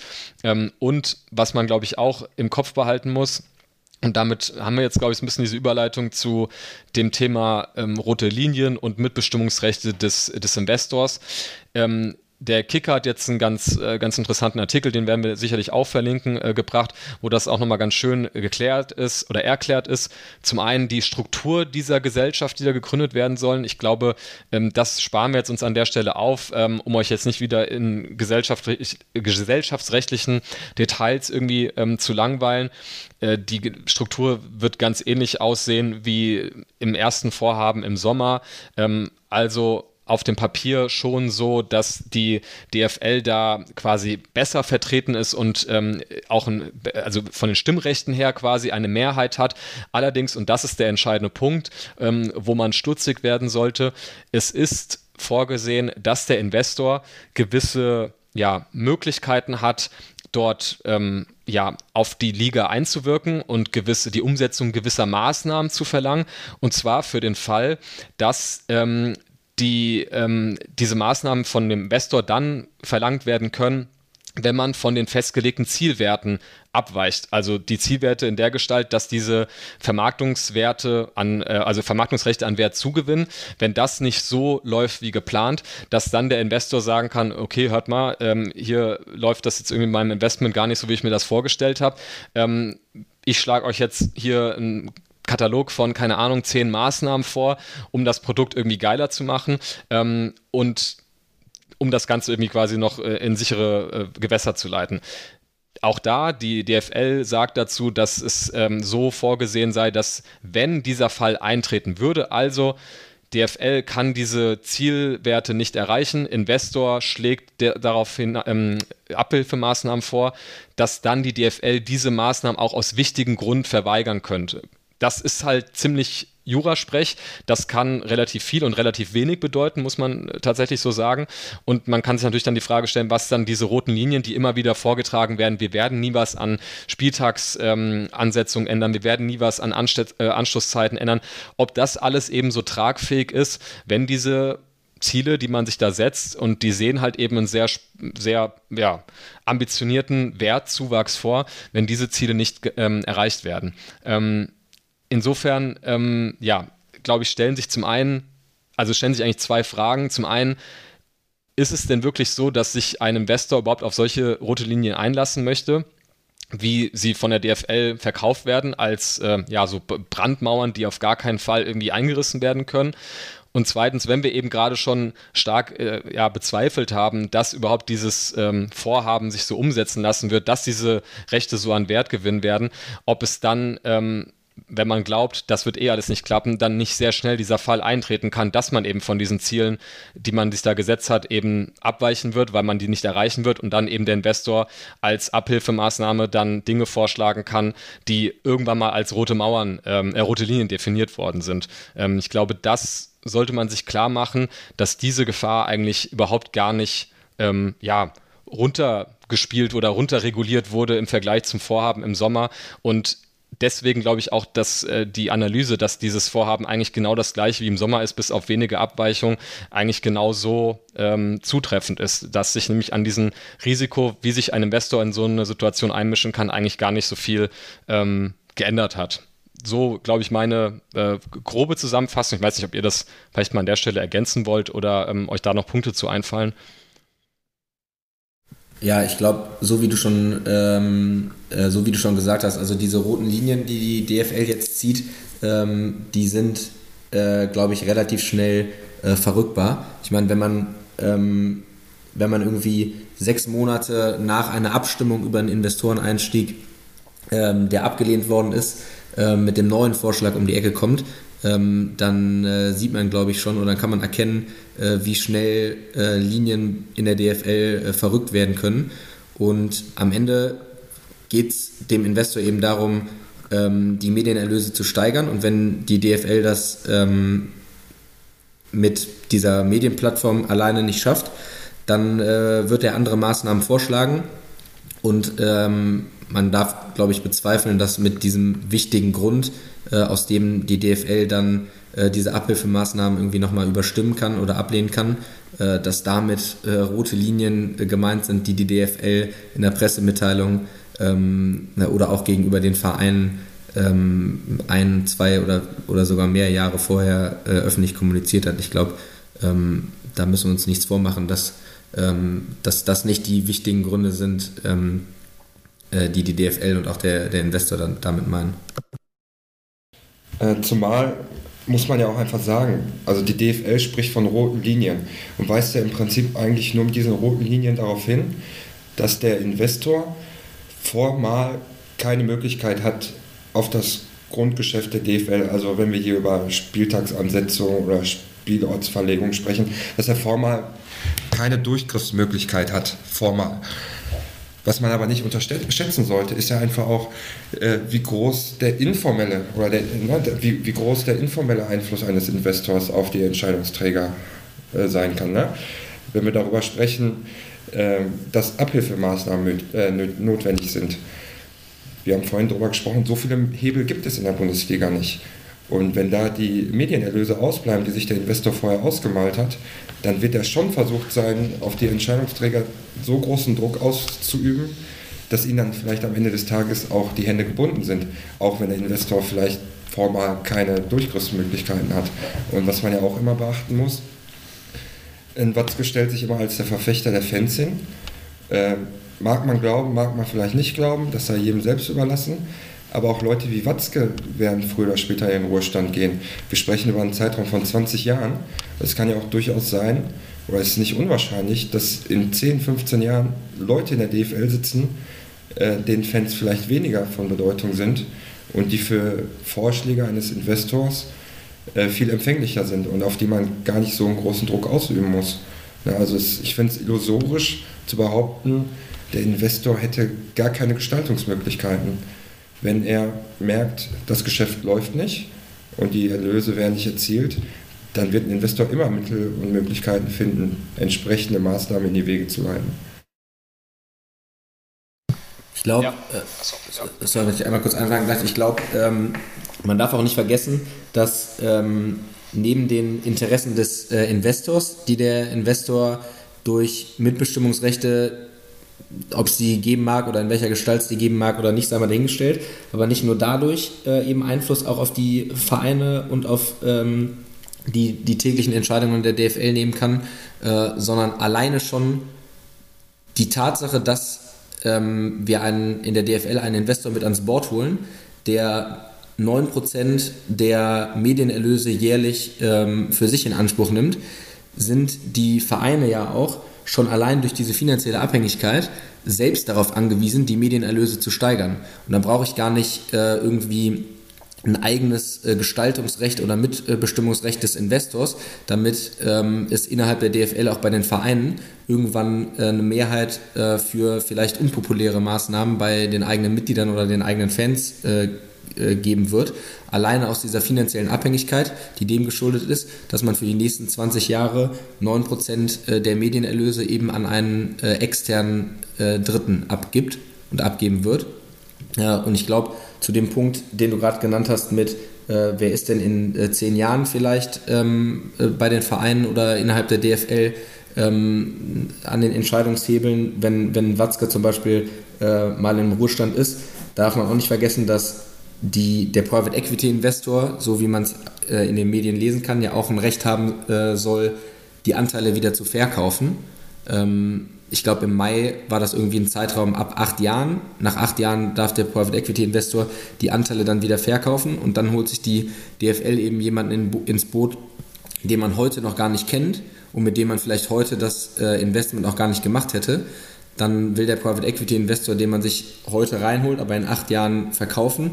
Und da wird die DFL, auch wenn es irgendwie ein, ein, Rückkaufsrecht geben wird, äh, sicherlich nicht in der Lage sein, diese Anteile zurückzukaufen, wenn man heute äh, sich hinstellt und sagt, dass man nicht mal äh, in der Lage ist, äh, so ein Investment für eine Medienplattform äh, fremd zu finanzieren. Äh, und das ist, glaube ich, sicher auch nochmal ein, ein großes Risiko, wenn man bedenkt, dass man sich jetzt jemanden an den Tisch holt, ähm, der die Anteile halt wieder verkaufen kann und dann sitzt da jemand, auf den man gar keinen Einfluss mehr hat. Ja, das sind wirklich zwei sehr gute Punkte. Ähm, vielleicht auch noch da ergänzend dazu, ähm, was Volkan gesagt hat bezüglich, wer sind denn eigentlich die Verantwortlichen, die da jetzt und dann meinetwegen in 15, 20 Jahren da sitzen. Äh, ich finde es auch interessant, weil wenn man immer sagt äh, oder DFL-seitig betont, in welchen Gremien die DFL-Vertreter dann eben eine Mehrheit bilden würden, denke ich mal, ja, wow, das setzt natürlich voraus, dass da DFL-Leute sitze, sitzen, denen ich vertraue und von denen ich glaube, dass sie ähm, das Ganze sinnvoll angehen, nachhaltig wirtschaften und ungefähr so eine ähnliche Vorstellung vom Fußball haben, wie, wie ich das irgendwie habe, was ja, wenn man einfach nur mal so einen Blick ins äh, Rund wirft der Vereinsverantwortlichen, aus denen sich diese Personen ja oftmals zusammensetzen, setzen, ähm, ja nicht unbedingt immer der Fall ist. Ähm, Genau, und das äh, Gleiche gilt auch für das, was Viktor gesagt hat, da, ähm, dem stimme ich auch vollumfänglich zu, äh, denn auch dieses Thema Weiterverkaufen oder Weiterverkaufsrecht ist in diesem DFL-FAQ äh, kurz aufgeführt. Ähm, allerdings wird auch da gesagt, ja, und die roten Linien, die dann ähm, für den aktuell oder für die aktuelle Veräußerung gelten, die würden natürlich dann auch für denjenigen gelten, der die Rechte dann von dem Investor erwirbt in acht bis zehn Jahren, wann das zum ersten Mal möglich ist. Ähm, allerdings auch da setzt man natürlich dann wieder voraus, dass diese Linien wie auch immer, vertraglich wahrscheinlich so genau und so klar definiert sind, dass sich dann auch ein äh, etwaiger vierter Erwerber dann, nämlich der die Rechte von dem Investor erwirbt, ähm, daran gebunden sehen muss, weil er dadurch äh, da, also dazu vertraglich verpflichtet ist. Und da komme ich dann wieder so ein bisschen auf den Punkt von vorhin zurück, wenn DFL-seitig immer wieder betont wird, ja, Spieltagsansetzung und Spielzeiten, das ist so, sind unsere zentralen Punkte und da haben wir euch auch gehört und da schreiben wir da auch dreimal rein. Da fallen mir halt auch, wie gesagt, noch tausend andere Themen ein. Ich weiß noch ganz am Anfang, als wir uns zum ersten Mal mit diesem Investorenthema beschäftigt haben, war ja auch immer so die Überlegung, was passiert eigentlich, wenn dann irgendwie ein katarischer Staatsfonds sagt, boah, das ist ja eigentlich voll die geile Idee, mal in die Bundesliga zu investieren. Warum gehen wir nicht da mal rein? Ähm, da können die noch und nöcher daran gebunden sein, dass ähm, hier vertraglich irgendwann mal festgelegt wurde, äh, Spieltagsansetzungen und Spielzeiten und Spielorte sind tabu, aber dann wären diese Ligarechte, zumindest der entsprechende Prozentsatz, trotzdem in dem Besitz von äh, einem Staatsfonds, äh, wo wir über ganz andere Probleme reden, wo es dann plötzlich um auch ähm, ja, demokratische Erwägungen geht, wer denn eigentlich da ähm, oder welche dubiosen äh, Rechteinhaber denn da eigentlich dann an dieser Liga beteiligt sind.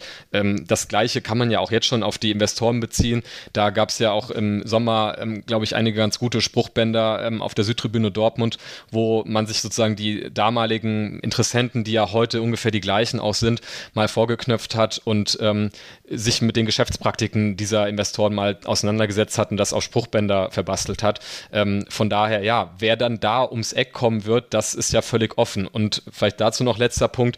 Ähm, wenn wir jetzt zum Beispiel über CVC reden, die ja in Frankreich involviert sind und ähm, wir hatten es jetzt heute schon ein paar Mal erwähnt, ähm, auch immer betont wird, es geht ja nicht nur um die Kohle, die die uns geben, sondern auch um das Know-how, äh, was die Vermarktung angeht, dann ist auch da, finde ich, Frankreich wieder ein interessantes Beispiel, dass dieser Investor es offensichtlich nicht geschafft hat, in diesen, ich glaube, eineinhalb Jahren läuft dieser Deal bereits, ähm, die französische Liga von Know-how technisch so auszustatten, ähm, dass dort die Rechte irgendwie wahnsinnig an Wert zugewonnen haben. Das hat offensichtlich gar nicht funktioniert.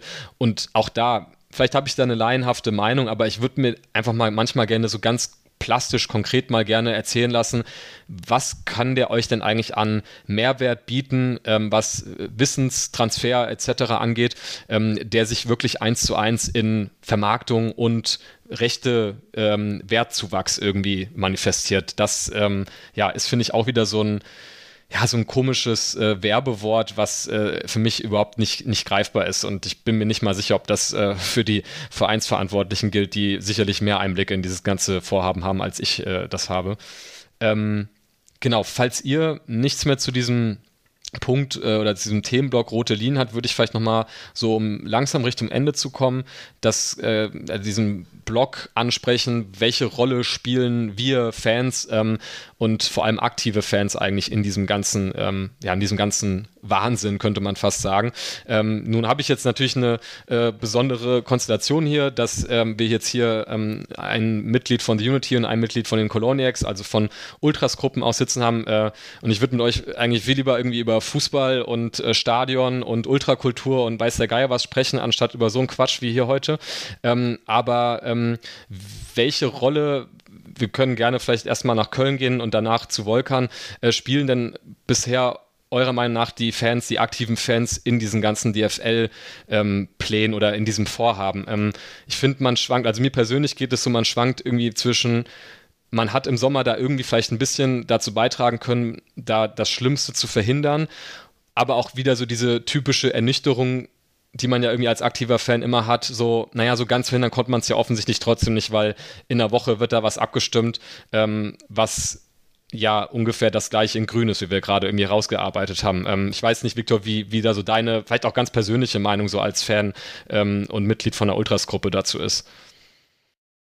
Ja, ich glaube, ähm, dass, äh, dass so die Arbeit der, der Fankurven ähm, mit den ja doch irgendwie auch beschränkten Mitteln, die man, äh, die man hat, aber trotzdem äh, extrem wichtig äh, dafür ist äh, und auch ähm, im Mai schon einen großen Anteil daran hatte, dass die Zweidrittelmehrheit äh, eben nicht erreicht werden konnte, weil man einfach durch, ich meine, ich kann mich noch erinnern an, an euren ähm, Aktionsspieltag da mit den äh, Spruchbändern, wo man auch klar sehen konnte, das ist jetzt nicht irgendwie einfach nur ein großes Spruchband von den Ultras, sondern äh, da waren halt ganz äh, ganz viele äh, Fans und Fanclubs mit, äh, mit Spruchbändern. Und wenn man dann auf die Südtribüne Dortmund guckt und dann ist das natürlich schon ein imposantes Bild, was ja auch von den Medien dann aufgenommen wird oder worden ist und das kreiert einfach einen öffentlichen Druck, auch ähm, innerhalb der Vereine gegenüber den äh, Funktionären in den Vereinen, die ja letztlich die Leute sind, die dann am Ende äh, jetzt auch wieder am 11.12. darüber abstimmen werden. Äh, und deswegen glaube ich, äh, ist es ganz wichtig, dass man äh, durch Spruchbänder oder Texte oder jetzt so einen Podcast, dass man da eben ähm, Öffentlichkeit zu dem Thema einfach herstellt und auch Druck ausübt.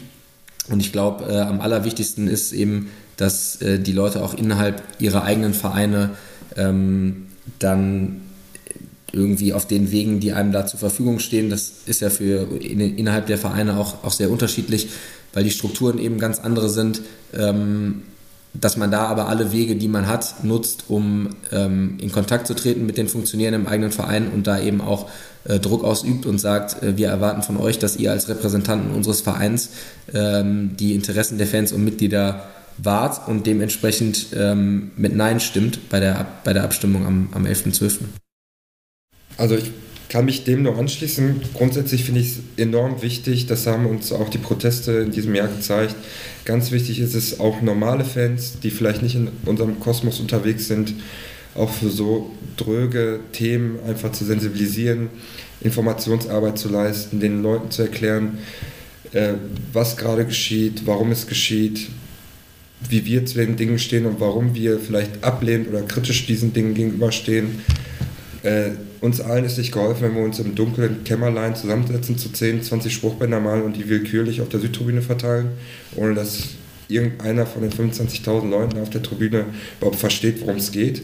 Ich denke, da haben wir dieses Jahr, da kann ich für die Südtribüne sprechen, aber ich glaube, da haben ganz, ganz viele Kurven in Deutschland gute Arbeit geleistet, ähm, da die Leute abzuholen, um überhaupt in dieser Position zu sein, auf sein Anliegen aufmerksam zu machen, und überhaupt öffentlich Druck erzeugen zu können. Auf diesem Weg gilt es meiner Meinung nach aufzubauen und weiterzugehen, dass wir die Leute immer kommunikativ abholen und ihnen die Dinge erklären, ihnen mit auf den Weg geben, dass sie kritisch bleiben sollen, dass sie über den Tellerrand schauen sollen.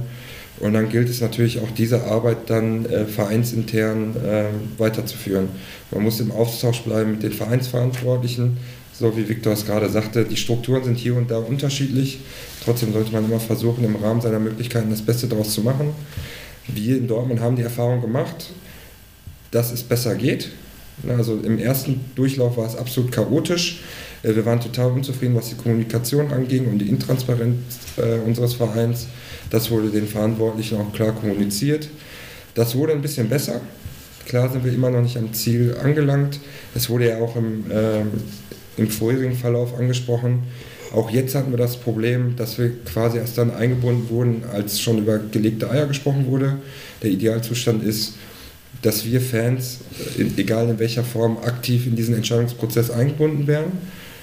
Und da gilt es weiterhin intern wie auch öffentlich Druck auf die äh, Vereinsverantwortlichen auszuüben. Einfach damit jeder weiß, dass hier nichts einfach durchgeht, äh, ohne dass wir da einen kritischen Blick drauf werfen. Das war nämlich auch das Ding, was im Frühjahr so äh, für Geschmäckle sorgte. Ich kann mich daran erinnern, das erste Mal war das Thema erst auf meiner Agenda, als ich die Stellungnahme der Südkurve Köln tatsächlich gelesen habe, wo es darum ging, äh, dass der DFL-Anteilsverkauf gestoppt werden soll. Und zu diesem Zeitpunkt hatten wenige Leute auch in unserer Fanszene wenig Ahnung davon.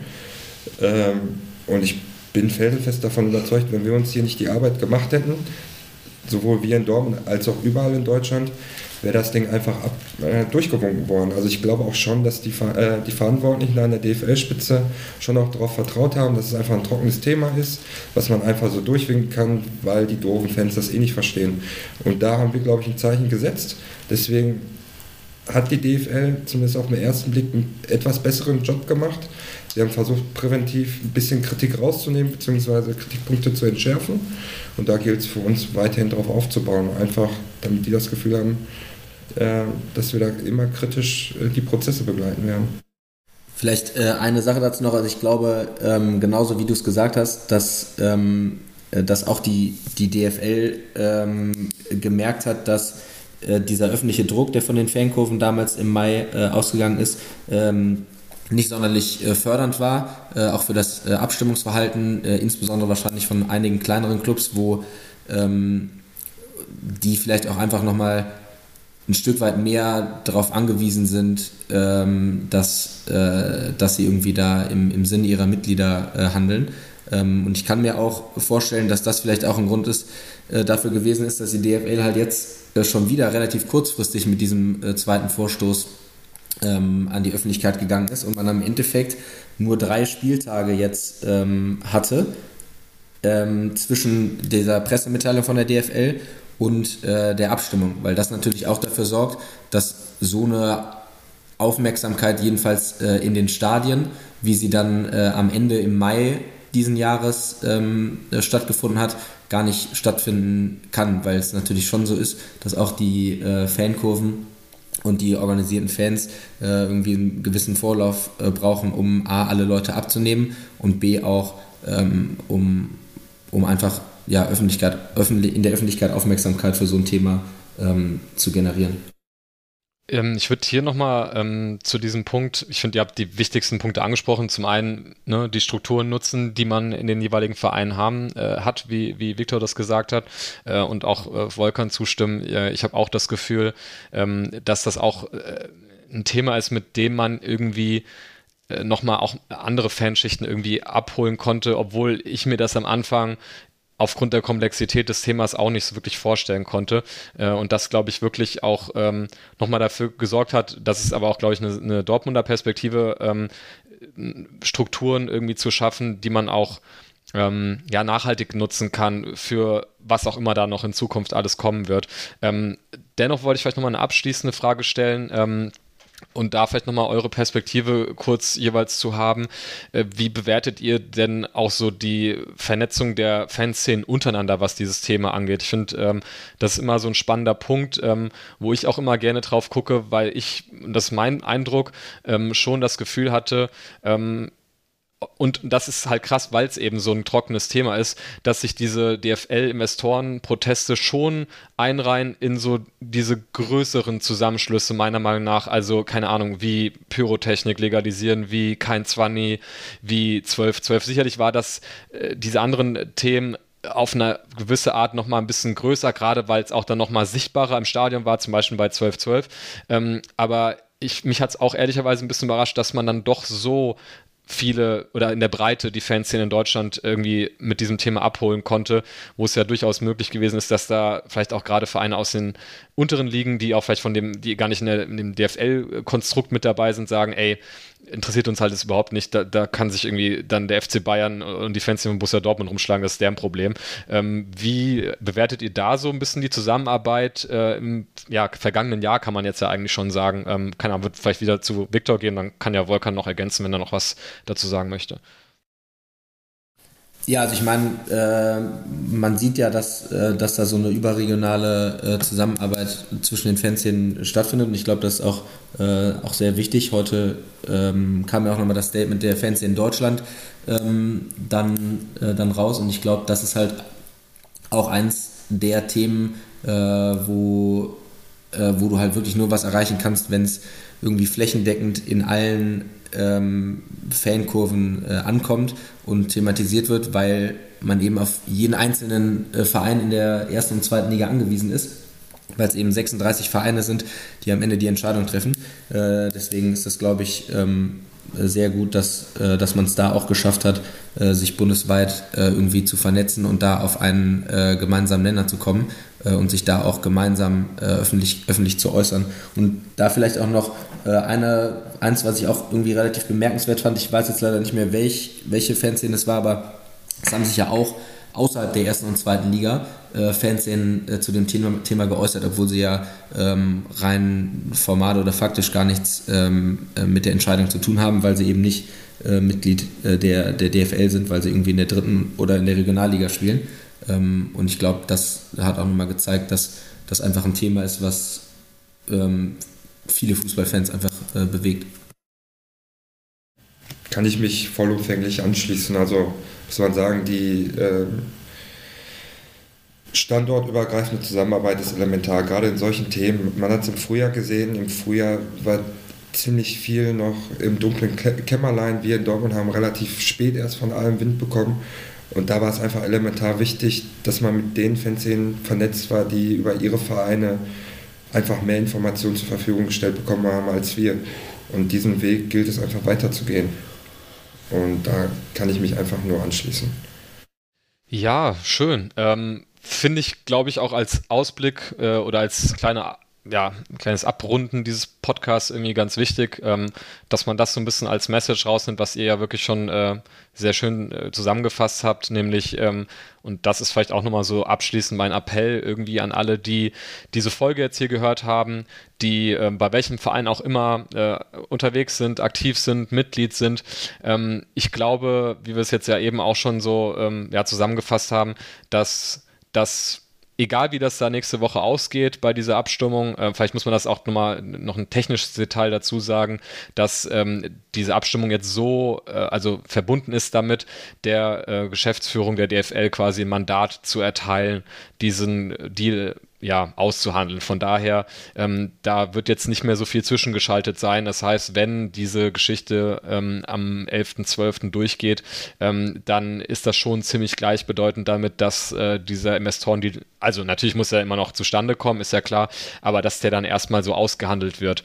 Ähm, von daher ist das, ja, wie gesagt, mein Appell, egal wie das ausgehen wird, ähm, glaube ich, so ein bisschen diesen, ähm, ja, diesen Hoffnungsschimmer mitzunehmen, dass man durchaus was bewegen kann, auch mit einem trockenen Thema was bewegen kann und äh, das ist auch mein ganz persönliche, ähm, ja, mein, mein, äh, das, was ich dadurch daraus mitgenommen habe, ähm, dass man eigentlich, egal wie sehr man irgendwie in seine örtlichen Fanstrukturen involviert ist, äh, dass man immer irgendwas machen kann. Also ähm, ob das, äh, ob man da jetzt irgendwie ein bisschen weiter vorne mit dabei ist und irgendwelche Texte schreibt oder irgendwie, keine Ahnung, ähm, ein Spruchband hochhält ähm, oder nur mal dem Nebenmann davon zu erzählen oder mal einen Flyer weiterzugeben oder in den sozialen Netzwerken mal einen Beitrag äh, zu teilen oder einen interessanten Artikel, äh, sich zu informieren und äh, das sind, glaube ich, Sachen, die kosten einen gar nicht so viel ähm, Energie, ähm, kosten gar nicht so viel Aufwand, aber können auch schon ein bisschen was äh, beitragen, dass einfach äh, so eine Sensibilisierung in der gesamten Fanszene für solche Themen irgendwie weiter vorangetrieben wird, weil äh, das kann man, glaube ich, äh, ja, ohne in, in, die Glaskugel zu gucken, vorwegnehmen. Es wird nicht der letzte Umtrieb des äh, kommerziellen Fußballseins äh, sein, mit dem wir un, uns da beschäftigen müssen. Und deswegen, und das hatten, habt ihr beide auch gerade schon ganz schön gesagt, ist es halt auch wichtig, dass ähm, ja, sich solche, solcher, solcher Protest ähm, und solche Kritik immer nicht nur bezogen auf einzelne Themen regt, sondern dass man halt einfach da kontinuierlich am Bleib, äh, Ball bleibt und ähm, Vereine, und da ist, glaube ich, Köln wirklich ein gutes Beispiel, auch proaktiv mitgestaltet und nicht, ähm, wie das an anderen Standorten, glaube ich, manchmal der Fall ist, ähm, immer nur darauf zu warten, wenn irgendwas irgendwie schief läuft und dann ähm, eine Protestaktion äh, aufzieht. Ähm, genau, insofern auch da wieder der Appell, äh, werde zum Beispiel Mitglied eures Vereins, da ist es die beste äh, und nachhaltigste Form, glaube ich, äh, so einen Verein mitzugestalten. Ähm, und ansonsten, was jetzt dieses konkrete DFL-Thema angeht, ähm, werde ich jetzt hier nochmal in die Shownotes ein paar Texte verlinken, über die wir, glaube ich, auch so hier und da mal ein bisschen gesprochen haben heute. Ähm, auch die Coloniacs haben äh, immer sehr gute Beiträge zu dem Thema, auch jetzt letztens wieder einen guten Beitrag gehabt, glaube ich, den werde ich auch mal hier reinhauen.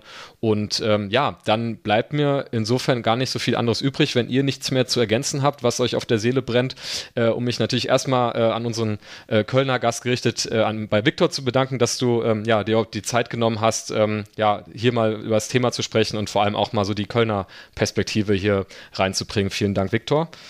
Ja, danke euch. Äh, und natürlich auch der Dank an Volkan, der sich genauso viel Zeit genommen hat ähm, und auch nochmal ja so ein bisschen diese Dortmunder Sicht aus der Fanszene direkt zu bringen, äh, wo du ja sicherlich nochmal ganz andere Einblicke hast, ähm, als das jetzt irgendwie bei jemandem aus der Schwarz-Gelb-Redaktion der Fall ist. Also auch an dich, danke Volkan. Vielen Dank, dass wir hier sein durften. Ansonsten, ich schlage vor, Werbeblock mache ich heute ganz knapp. Äh, kennt ihr auch alles, wenn ihr die Folgen hört. Feedback gerne immer über die bekannten Social Media Plattformen, äh, Twitter at auf Ohren, äh, Podcast at schwarzgelb.de per Mail. Ähm, dürft ihr uns gerne ähm, ja, Feedback zu schicken. Wie gesagt, checkt mal die Show Notes aus. Äh, da werden wir noch ein paar interessante Artikel verlinken. Und damit äh, bleibt mir nichts anderes übrig, als mit unserem traditionellen Heja BVB zu schließen.